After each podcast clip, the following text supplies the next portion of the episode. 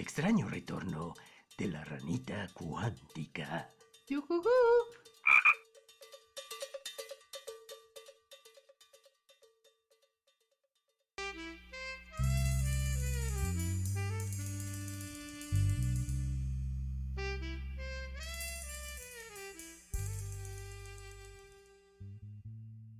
¿Qué tal, Batracios? Hoy nos vamos a dedicar a un tema que a todo mundo puede llamarnos la atención, aunque no todo mundo participe de él. Dulce nos hablará sobre el cuerpo y qué es lo que influye para que éste se desarrolle o no. Por mi parte, hablaré sobre la difusión y el convencimiento de que el deporte podría ser igualmente difundido o apreciado en todas sus ramas. En la entrevista tenemos al profesor Gilberto Ortiz, que nos hablará sobre cómo es que se debe uno desarrollar en el deporte y qué pasa con el voleibol. Esperamos que lo disfruten y que tengan un momento muy agradable.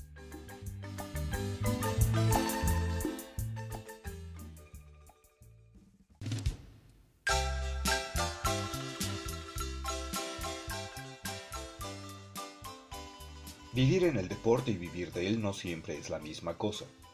Ser deportista en este país requiere de un temple especial que no todo el mundo tiene, pues los sacrificios que se deben realizar ni son sencillos ni mucho menos atractivos. El primer obstáculo viene en la figura del dinero. El dicho de que primero está el comer que ser cristiano aplica perfectamente a la vida del deportista. Claro está que muchos pueden vivir en él puesto que sus ingresos provienen de otras ocupaciones, pero pocos se pueden dar el lujo de ser profesionales de tiempo completo. El talento, la fuerza o la destreza no son suficientes si no se cuenta con la infraestructura que garantice la incursión a las grandes bolsas y así tener una vida holgada. La mayoría debe conformarse con ser aficionado compartiendo esta afición con un grupo de entusiastas iguales. Sus hazañas nunca se verán retribuidas con la admiración de un público que dé constancia de que sí existieron, ni de medios que estén al pendiente de lo que suceda en las canchas en las que se lleven a cabo las hostilidades. Acciones que se volverán recuerdos, recuerdos que se quedarán en la memoria de quienes las vivieron hasta el día de su muerte. ¿Cuántas jugadas se han perdido porque no hubo manera de registrarlas? Hoy en día tenemos la facilidad de la tecnología personalizada, pero aún falta que alguien levante la mano y se dedique en forma a difundir lo que pasa en las canchas del municipio, no se diga en las del Estado. Este es un trabajo que también requiere de remuneración, por lo que también enfrenta la misma problemática del deportista, tener que adquirir recursos en otra actividad.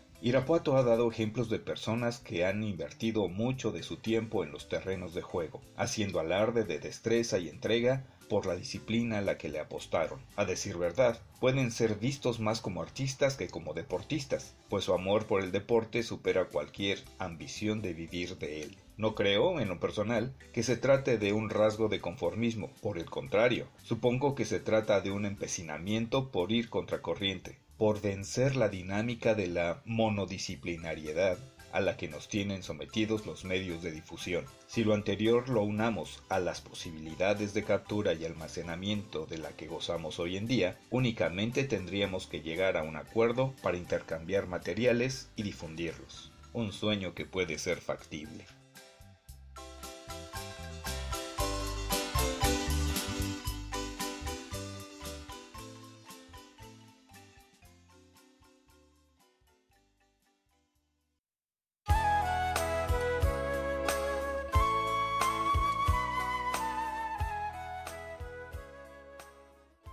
Pienso en dos personas en este momento.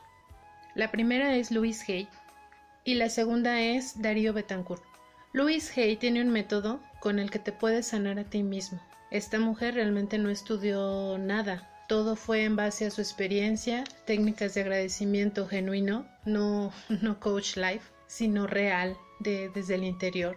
Y tuvo la capacidad de amar a todo el mundo, con honestidad. Su libro tiene el método, pero en algunos apartados dejaba ver que nuestro cuerpo tiene un lenguaje. No es esta parte del lenguaje verbal y no verbal. Nuestro cuerpo dice qué heridas y qué traumas tenemos. Cuando tenía 16 años, tengo un, encuentro en letras con el padre Darío Betancourt, él es psicólogo y, y párroco en una comunidad de Nueva York porque mis papás andaban en la iglesia de servidores, él viene a un retiro, tengo la oportunidad de asistir y en su libro menciona cómo es que el, asma de una de las niñas que él estaba sanando a través de la oración, porque es, es un sacerdote católico, fue curada con, con el amor también de los papás. La niña llega con un cuadro de asma severo y entonces les dice a los papás, esta niña lo que necesitaba era amor, pero es que le damos todo, es que estamos pendientes, es que todo esto, ¿no? Pero no, él decía amor desde el vientre, no le dieron amor desde el vientre.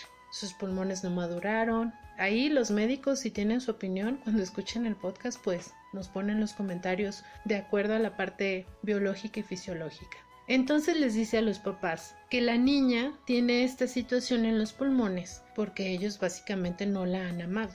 Además de las oraciones y de todo este proceso religioso que también quiero que mentalmente hagan a un lado, lo único que él les propone es que reconfiguren la mente de su hija. Estaba configurada para la enfermedad, estaba bloqueada por el dolor de no ser amada. No respiraba, no le entraba el aire. Y el aire es vital. ¿Cómo alguien tiene la capacidad de bloquear eso? Había mucho dolor y mucho desamor. Entonces eso me lleva a Louis Hay. En su teoría dice que el amor sana. Y luego en cada, cada cosa que dejó escrita, porque ya no está en este plano, sigue mencionando esto del amor. Hace días cuando preparaba el material para el podcast vi a un gurú y justo dice que el dolor nos bloquea, nuestro cuerpo habla. Los que tienen, no sé, problemas de juanetes, tienen un rollo muy grave con la mamá. Vayan a terapia. Las mujeres que de pronto no sabemos cómo quitarnos la lonjita o la flacidez o el acné o los que tenemos eczema. Está nuestro cuerpo diciendo algo, estamos bloqueando el amor. Hoy solo me gustaría decir lo siguiente. Si no se han detenido en su vida o en general en, hoy en su día o en el último, en lo que va del año, ¿no? En los últimos años de pandemia, agradecerle a su cuerpo por todo lo que les ha regalado y les ha permitido vivir. Ay, pues hoy denle un minuto de agradecimiento a su cuerpo, a sus pies, porque seguramente los han llevado a vivir un montón de experiencia, los lleva al trabajo, los lleva a hacer un montón de cosas sus manos, sus ojos, sus oídos y regalar ese minuto de amor y revisarse el cuerpo para saber en dónde están bloqueando el amor y el cuidado. Nos escuchamos en un rato.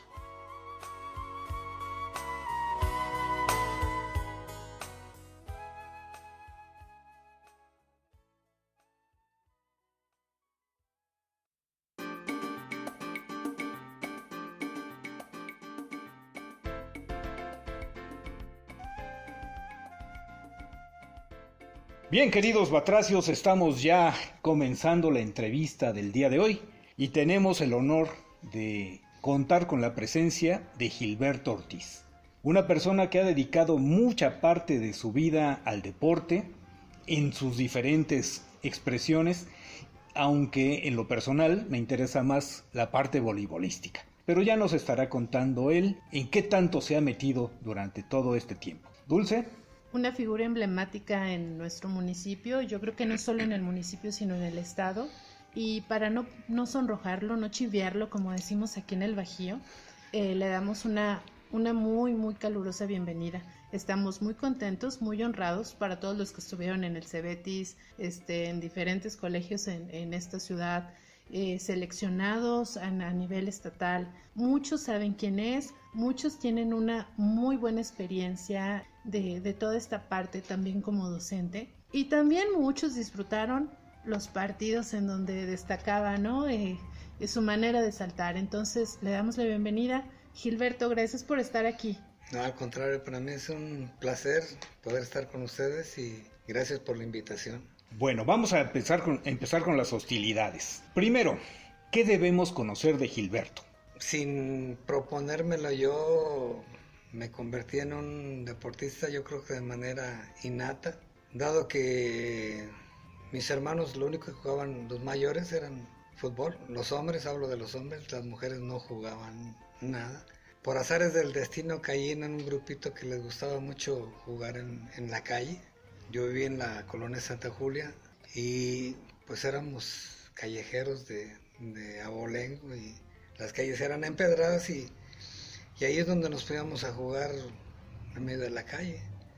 Fue la manera como fueron mis inicios como, como deportista y, y empecé a conocer bastante gente gracias al deporte. Calles empedradas en la colonia Santa Julia. Eso está rudo porque una barrida como portero o de pronto caerse, ¿qué pasaba ahí? ¿Qué edad tenías cuando estabas haciendo esto? Mis papás, eh, yo creo que debe haber tenido unos, si mal no recuerdo, unos ocho años. Nosotros vivíamos en la colonia centro, en Vallarta y Moctezuma.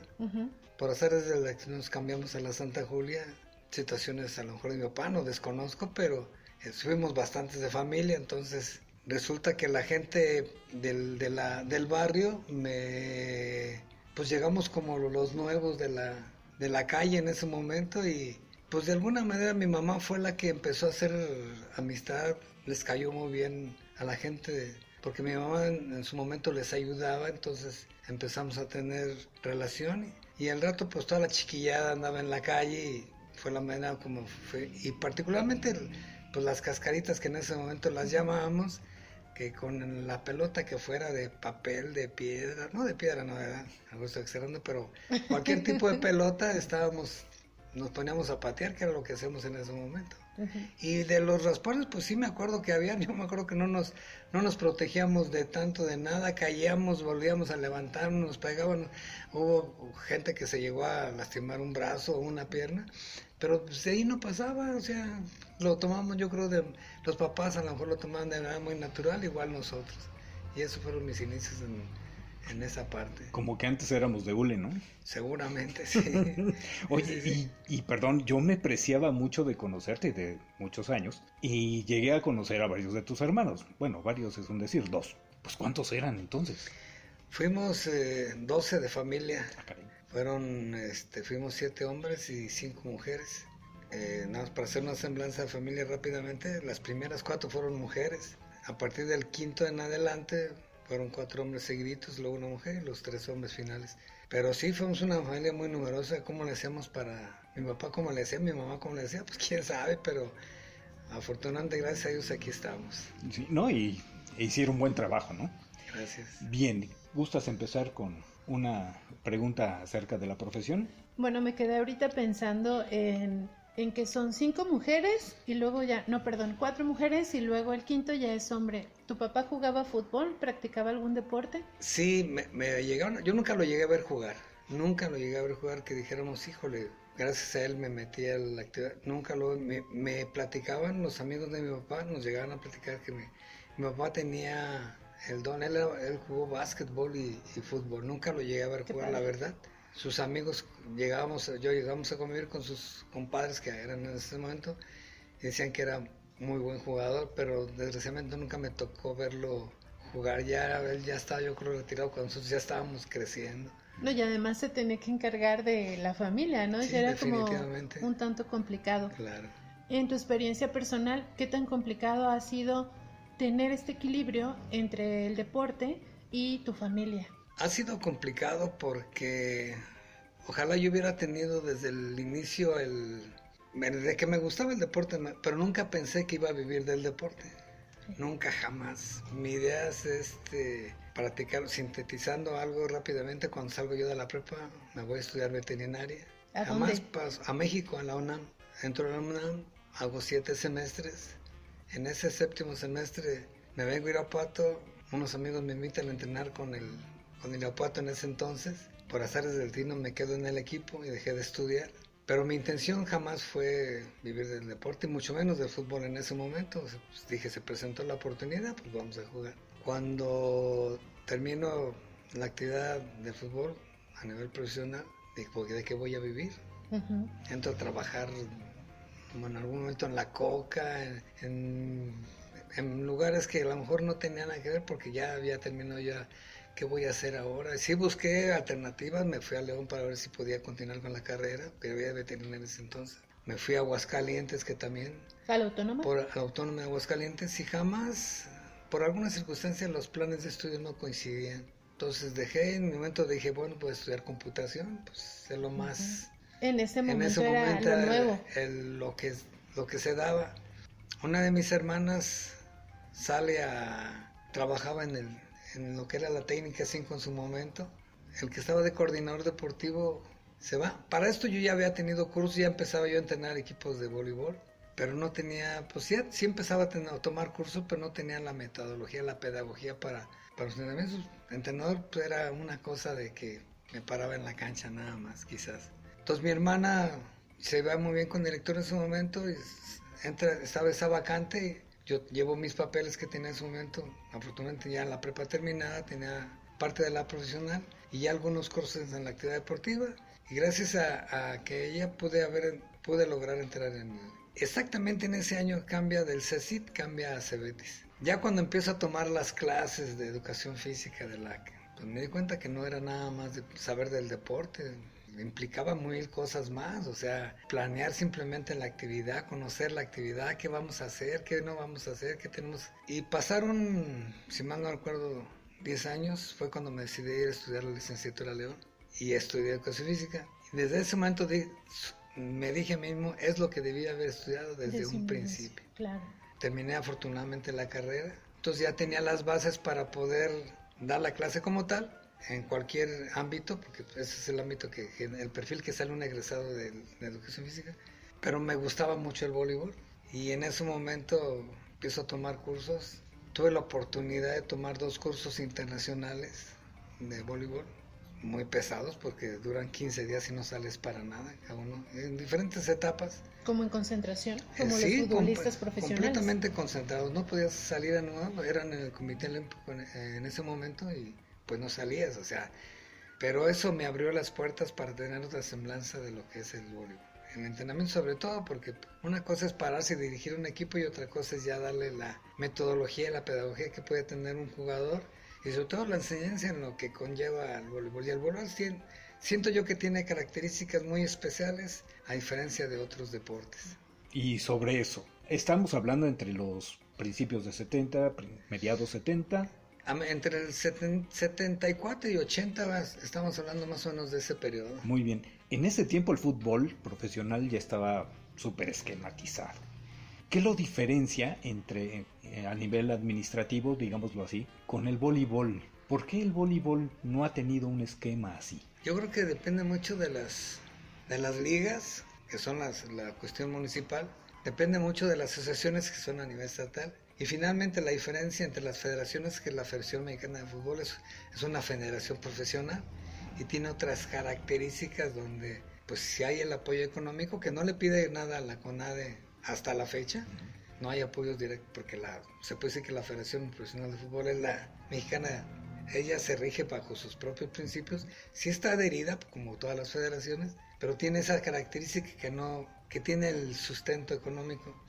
Y a diferencia de las demás federaciones, particularmente la del voleibol, depende de quién esté en el presidente de la liga en ese momento, la municipal, quién esté en la, en la asociación estatal y quién se encuentre a cargo de la federación a nivel nacional.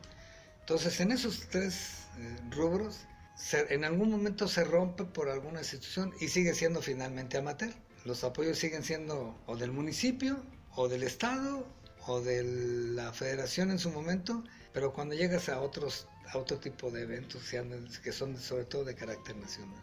Bueno, ahorita que, que te escuchaba, me llevó a pensar dos situaciones.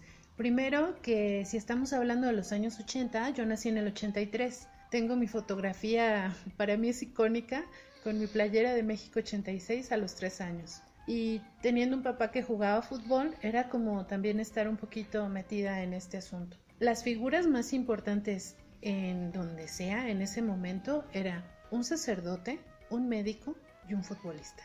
¿Realmente decías, es que conozco al futbolista? No, si ahorita pudieran ver mi cara, pues no se imaginarían que no he dejado de sonreír, porque realmente dices, es que tengo una figura aquí enfrente, ¿no? Para mí es como decir, estamos entrevistando a Rafa Márquez en, cuestión de, magnitud de fama, de, logro, de lo que ha hecho. Me, recuerda eso. ¿Qué tanto o qué tan famoso llegaste a ser en esa época? ¿O qué tan conocido? O sea, que llegaras a un lugar y decían, ah, Gilberto Ortiz, yendo a esa parte es más fácil que me conozcan por mi apodo que por mi nombre. Si preguntan por Gilberto, ¿quién sabe quién será Gilberto? ¿Y quién, es Gilberto Ortiz? ¿Quién sabe quién será Gilberto Ortiz?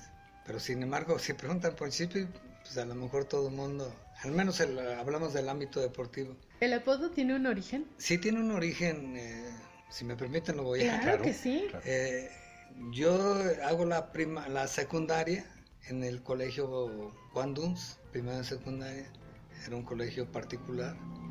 Por alguna circunstancia mis papás me cambian al colegio Patria entre hice los dos primeros años, primero y segundo secundaria, tercero me cambian al colegio Patria y cuando entro al colegio Patria este, eran tres salones nada más.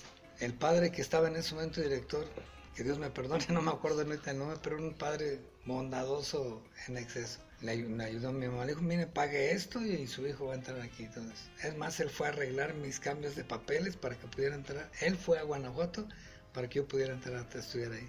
Iba yo a tercero y entro a tercero secundaria. No había límites de edad en esa época, recuerdo. Y cuando me siento, pues yo veo gente muy grande, mucho, muy grande, más grande que yo. Entonces yo era el más chico del, de estatura del grupo. Entonces alguien del grupo se le encontró, yo creo que estaba de moda lo de Chispirito. Me dice, ah, tú porque estás chiquito te vas a decir Chispirito. Y ahí en ese, entonces me hicieron, paso de tercero a prepa, en la prepa oficial, y un amigo, el Guillo, en ese momento le comentamos, me dice, no, Chispirito es muy largo, te vamos a decir Chispi. Y por él se me quedó el mote del Chispi. Y ya muchos decían, oye, Chispi no es Chispi, no es Chespi. Pero finalmente salió de, de Chispirito. Entonces en la cancha así te, te conocen. Me conocen y, y, y, sí me conocen más por el mote. En ese momento en la parte, cuando menos en la cuestión del Estado, yo creo que en el ámbito voleibolístico todos nos conocíamos. Y más que de alguna manera teníamos cierto nivel, pues nos conocíamos y porque cuando se armaba la selección Guanajuato, pues es obvio que eran de varios municipios. Entonces nos conocíamos perfectamente y entonces cuando íbamos a un lugar, los que estaban en el ámbito del voleibol, pues es fulanito, es perenganito. En el fútbol es un poquito más complicado porque pues a lo mejor en el medio local tengo la fortuna de tener varios recortes por ahí, donde a lo mejor a nivel local sí también soy conocido por parte también del, del fútbol. Y bueno, yo creo que el, el, fútbol me abrió muchas amistades y muy buenas amistades. Obviamente no soy monedita de oro para caerles bien a todos, pero sí me puedo considerar afortunado de tener muchos amigos gracias al deporte y buenos amigos. La, perdón, la segunda situación en la que pensé mientras nos relataba aún parte de su trayectoria es dejar la carrera en el semestre número 7. ¿Qué dijeron en tu casa? No supieron hasta... Yo lo supe guardar muy bien, no supieron la verdad que yo creo que pude haber sido un muy buen cirujano. Me gustaba mucho la cirugía. De hecho, me acuerdo cuando hacíamos los grupos de técnicas quirúrgicas, yo llegaba y estudiaron todo lo que nos tocaba porque nos rolábamos diferentes este, puestos en, a la hora de operar, sobre todo los perros. ¿Quién estudió? No, pues yo sí. Entonces yo la hacía. La siguiente, ¿quién estudió? No, pues yo sí. Entonces, por alguna razón me tocaba ser siempre el cirujano y tenía mucha, me gustaba, aparte me gustaba, creo que tenía mucha habilidad. Pero se dio ese cambio cuando llego aquí, que mi mamá fue la primera que se tuvo que enterar, porque le tuve que decir, ¿cómo es posible que estés tanto tiempo aquí en la ciudad? Ya le expliqué que me, que me había dado de baja de la, de la universidad, que ya no me había inscrito y que me iba a dedicar a jugar fútbol en ese momento. Si lo aceptó bien o mal, no sabría decirles. La cuestión es que me dijo, lo que tú quieras hacer. Entonces yo empecé y gracias a, pues de alguna manera empecé a aportar también apoyo para la casa, porque pues éramos tantos y a lo mejor no todos teníamos la posibilidad. En eso también se me ocurrió que eso pudiera haber sido una entrada para ayudar al mantenimiento, ya no solamente de mi papá, porque mi mamá era ama de casa, y mi papá en paz descanse todavía, él no supo que yo, yo ya le podía ayudar a mi mamá, pero bueno, lo supo hasta después cuando se dieron cuenta que le decían, pero nunca me dijo nada, nunca me hizo ningún reclamo, nunca nada. Y eso que mi papá era de los papás de los papás de aquellos entonces, sí. Es que, bueno, como dato muy breve, Walter Rizzo es un psicólogo y mucha de su literatura la uso en mi trabajo. Entonces él está estudiando una ingeniería porque viene de familia de ingenieros.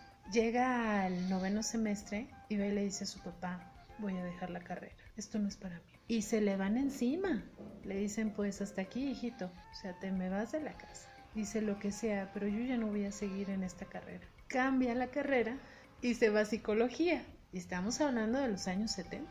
Entonces fue para él este cambio eh, y además en, en, Argentina pues más. Eh, quiero pensar que había como y además en esos años no había tanta psicología. Quiero pensar que no había tantas escuelas donde yo viera psicología, donde tú pudieras especializar en la clínica o estas, estas cosas como hay ahora ya tanto, ¿no? Deja la carrera y en uno de sus libros relata este hecho y dice, síganlo, va a sonar muy egoísta, va a sonar muy agresivo, pero los papás ya vivieron su vida, y uno tiene que seguir eso, porque si no luego le vas a estar cobrando eternamente la factura a tu papá de no haber hecho lo que querías con tu vida, ¿no?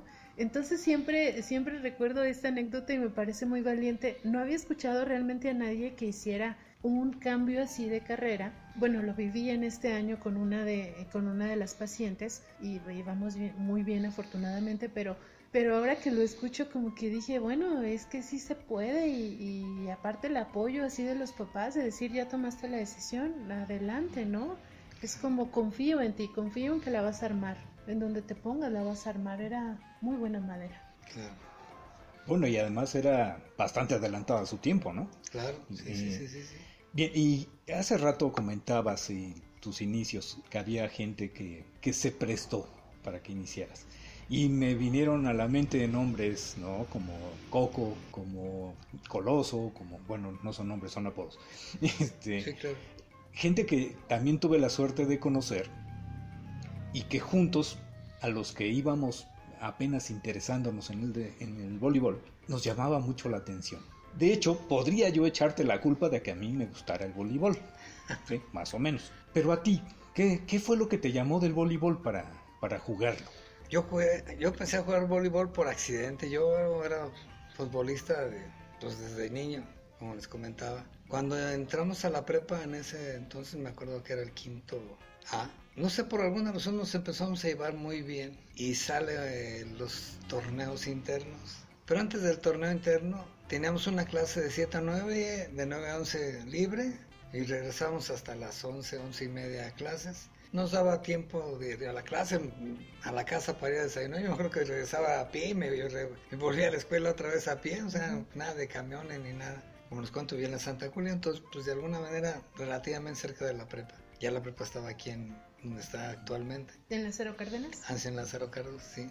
Resulta que alguien un día lleva un balón de voleibol después de la clase a las nueve y dice, vamos a jugar. Pues nos empezamos a interesar todos los del grupo y empezamos, ya no nos íbamos a la casa, ya nos quedábamos a jugar ahí en la cancha. Me acuerdo que había una cancha exclusiva de voleibol. Yo espero que todavía siga esa cancha exclusiva. No, no era como las que son ahora de multiusos y demás. Y ahí nos poníamos a jugar. Eh, se hizo un grupo tan, tan, tan bonito que en ese momento decidimos hacer dos, los equipos de hombres y de mujeres para el torneo interno y lo ganamos. Fue la manera que me empezó a interesar a mí el, pero yo dije, ay, el voleibol. Y yo hasta la prepa fue lo, lo empecé a practicar. Yo no lo practiqué, es más, ni lo conocía, yo creo. Lo conocía de nombre, pero así decía, ay, quiero jugar voleibol. No. Y no porque lo que en ese momento se comentaba de las características del voleibol o quiénes lo jugaban, para nada. ¿Qué se comentaba? Pues que no era un deporte tan masculino. Ah, ya, ya. Este, que tenía otras características.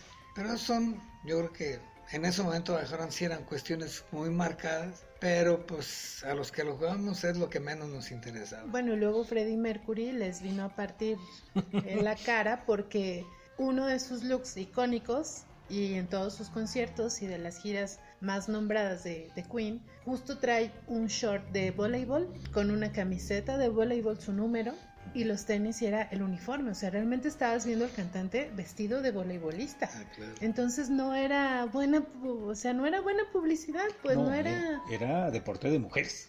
Sí, sí, sí.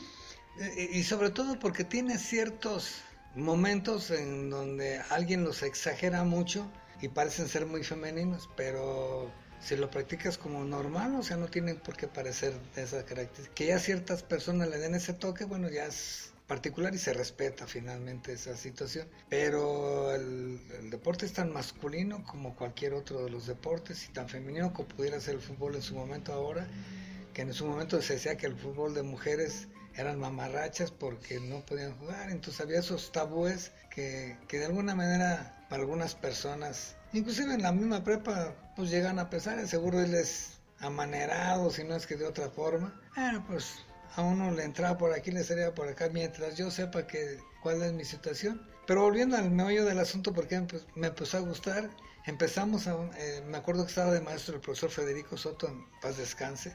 Él nos empezó a citar a las 7 de la mañana, pero nos empezó a citar a las 7 de la mañana porque tenía un problema de columna y el doctor le, le, dijo que tenía que ir a caminar a esa hora. Entonces nos citaba a las 7 y ya se ponía a caminar y nosotros nos poníamos a entrenar porque él era basquetbolista de abolengo. pero de alguna manera él nos juntó como en el equipo de la prepa y es cuando empieza a resurgir, resurgir el voleibol.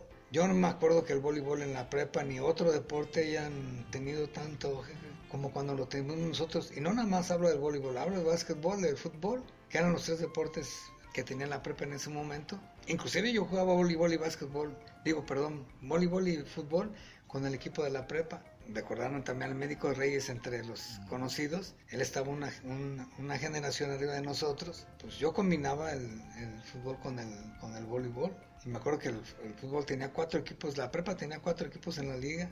Y, era cuando ya el equipo, la prepa tenía equipos tanto en la liga de básquetbol como de voleibol. y, el, y, el, voleibol ya empezaba a surgir a, nivel preparatorio. Y creo que teníamos, si no el mejor, uno de los mejores equipos y no, no en todos los deportes, voleibol, básquet y fútbol. Entonces, esa fue la manera como me empecé a inmiscuir en el, en el voleibol por accidente, pero me empezó a gustar. En eh, empiezan oye, es que entréname, que empiezan, oye, que... Y empieza uno a hacer sus pininos de, que realmente no, eh, como les comentaba desde el principio, pues es el entrenador el que avienta la pelotita y todo eso, pero no existía esa, esa base de poder, cómo poder enseñar a jugar en lo colectivo y en lo, particular para que el voleibol tomo afortunadamente esos cursos que a mí siempre me ha gustado estar actualizado y tuve la fortuna de tomar estos dos cursos internacionales, que esos cursos, la verdad, me abrieron y a los que los tomamos creo que nos abrieron la perspectiva de cómo se tiene que entrenar un equipo de voleibol. Bien, y ya de, avanzando en esto, cuando vemos partidos en la tele, por ejemplo, de las ligas italianas o de las ligas eh, europeas en general, vemos tipos extremadamente altos, muy delgados, muy estilizados, y no se diga las mujeres igual, pero cuando vemos incluso equipos nacionales en ese tipo de competencias, algunos parecen no cuadrar. ¿Qué caracteriza al voleibolista mexicano? Pues volvemos a caer a lo mismo que les comentaba al principio. ¿Quién está a cargo de la asociación? ¿Quién está a cargo de la federación? Y a lo mejor el amigo del amigo del que es el amigo del presidente directivo en ese momento no es el más apto porque hay jugadores mucho muy aptos en su momento y quiero poner un ejemplo de manera particular mi hija Diana la más grande es alta ella empezó a sobresalir en el voleibol y fue creo que una de las mejores del municipio, si no es que del estado. Pero ¿por qué no llegó a la selección? Porque el que estaba encargado de la asociación estatal escogió a tres más que estaban abajo de ella para llevárselas.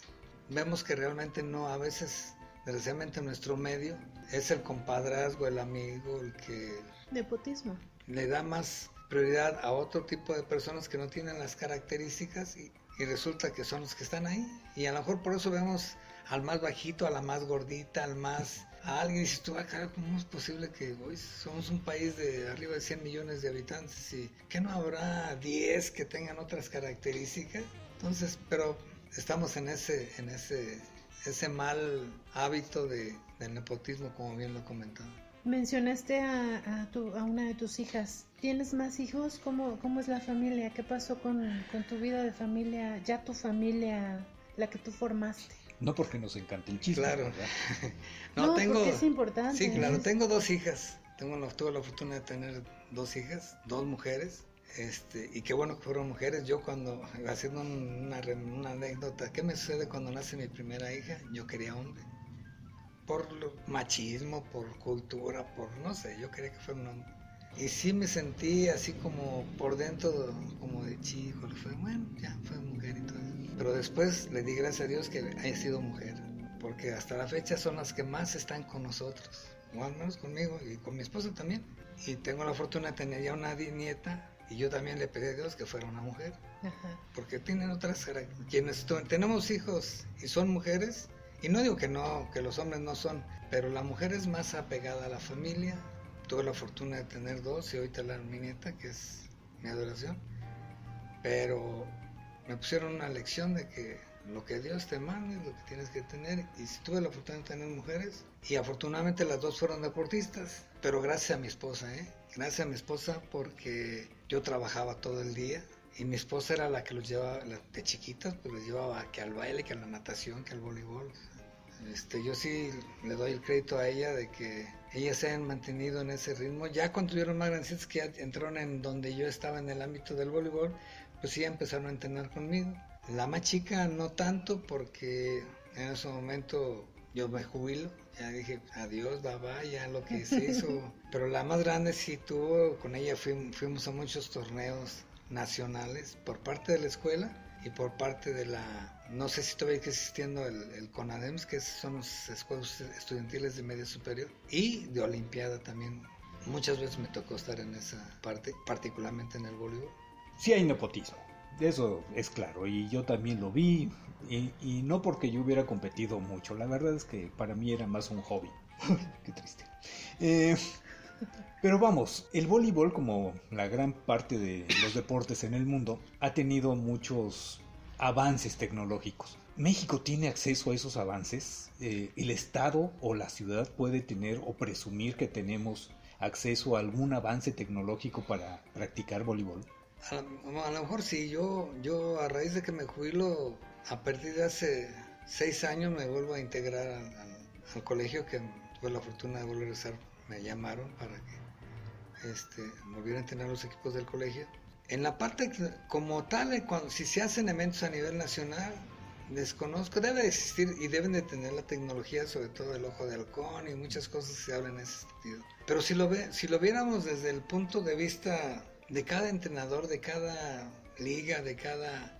Hay tantas cuestiones en, en, en el Internet que uno puede sacar si no tengo para irme a ir a un curso o algo así, puedo aprender de viendo algunas técnicas de algunos países, de algunas personas y sacar este, finalmente esa parte. Es la parte que yo le veo en, cuanto a la tecnología y la actualización si no tengo la oportunidad de hacerlo como nosotros lo hicimos en su momento, que lo, lo ideal es lo presencial, o sea, es donde tú puedes asimilar mejor.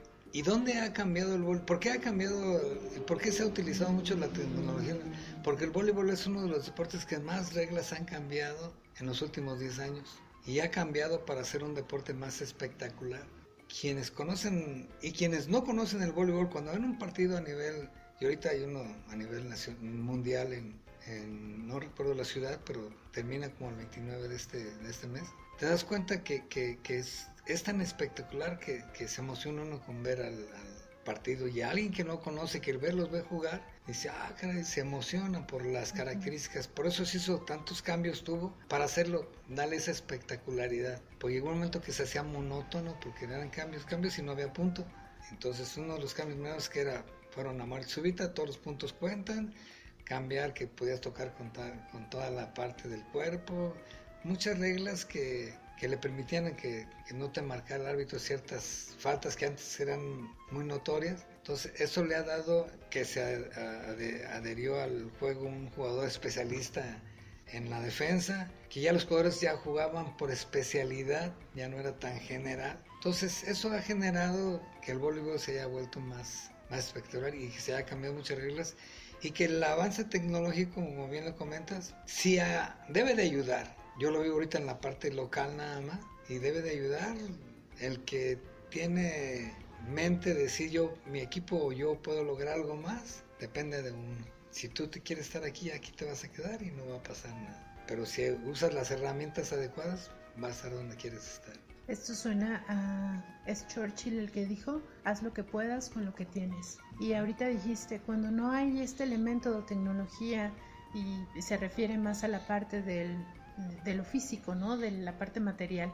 Entonces, buscar en internet y hacer las cosas. Ya escuchamos desde el inicio de la entrevista que realmente nada te detiene. Esta es mi última pregunta. ¿A qué le tienes miedo? ¿A qué le tengo miedo? Si sí hay algo, nada te detiene, pero ¿a qué le tiene miedo Gilberto Ortiz? En lo deportivo no le tengo, siempre he enfrentado retos.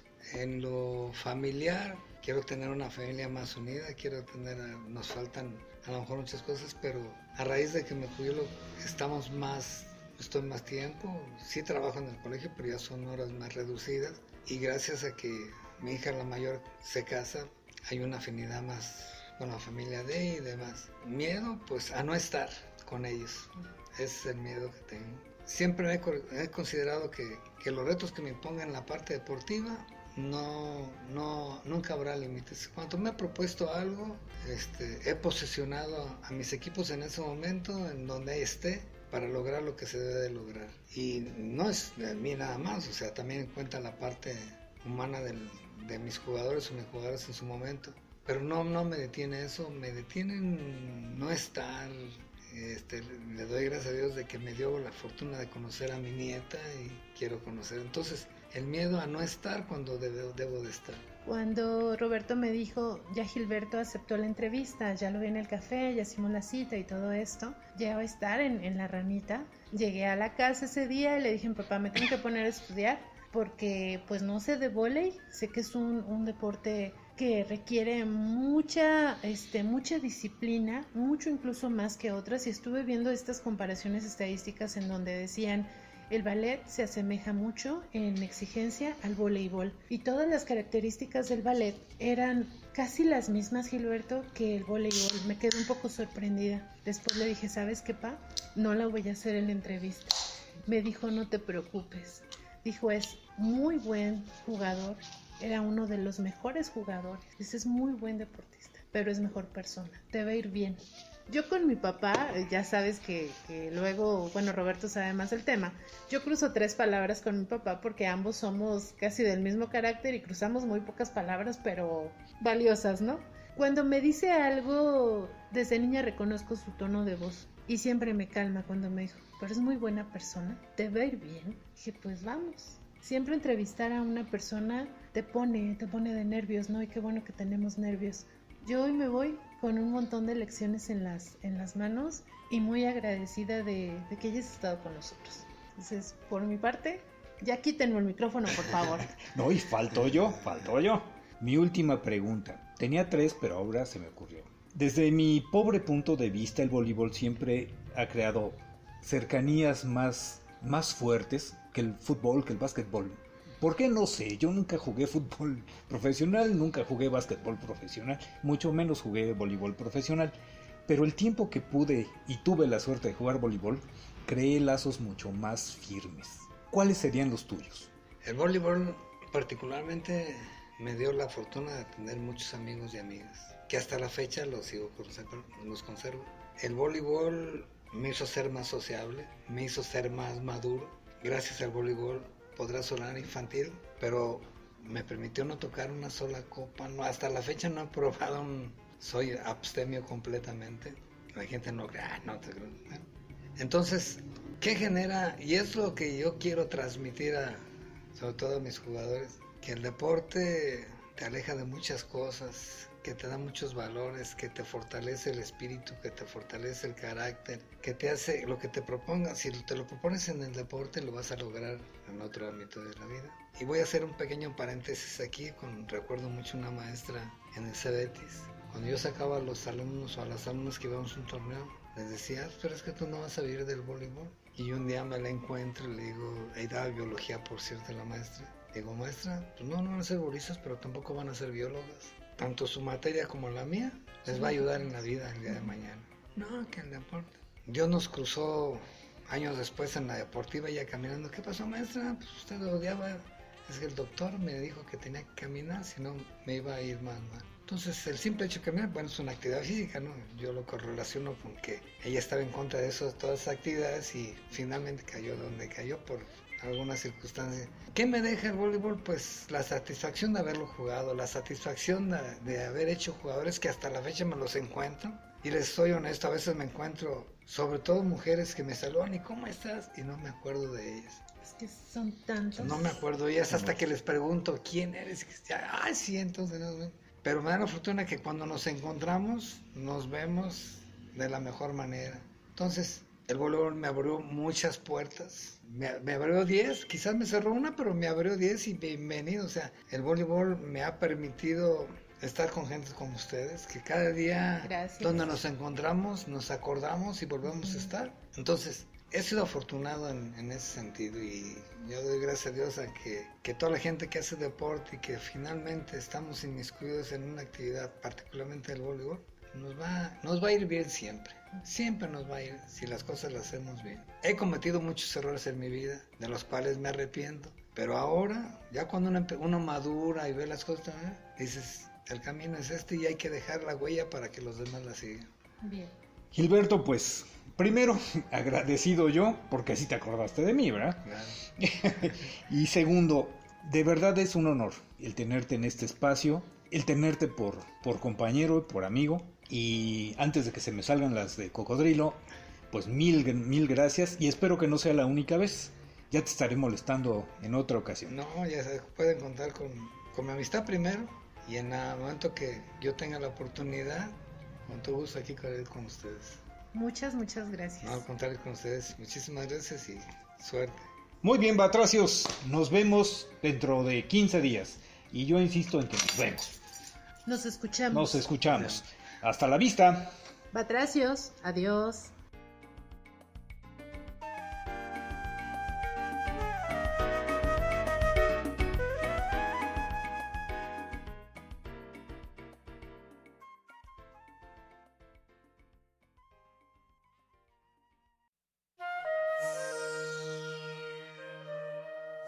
En la próxima ranita cuántica les hablaremos de cómo el clima afecta nuestro estado de ánimo, cómo las fechas nos hacen funcionales o disfuncionales y también unos tips que nosotros hemos aplicado para sobreponernos a las fiestas. Esperamos que este episodio haya sido de su agrado. Batracios, adiós.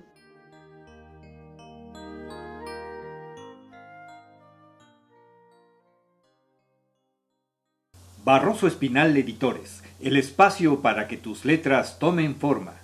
Visita nuestra página en Facebook. El extraño retorno de la ranita cuántica. ¡Yujujú!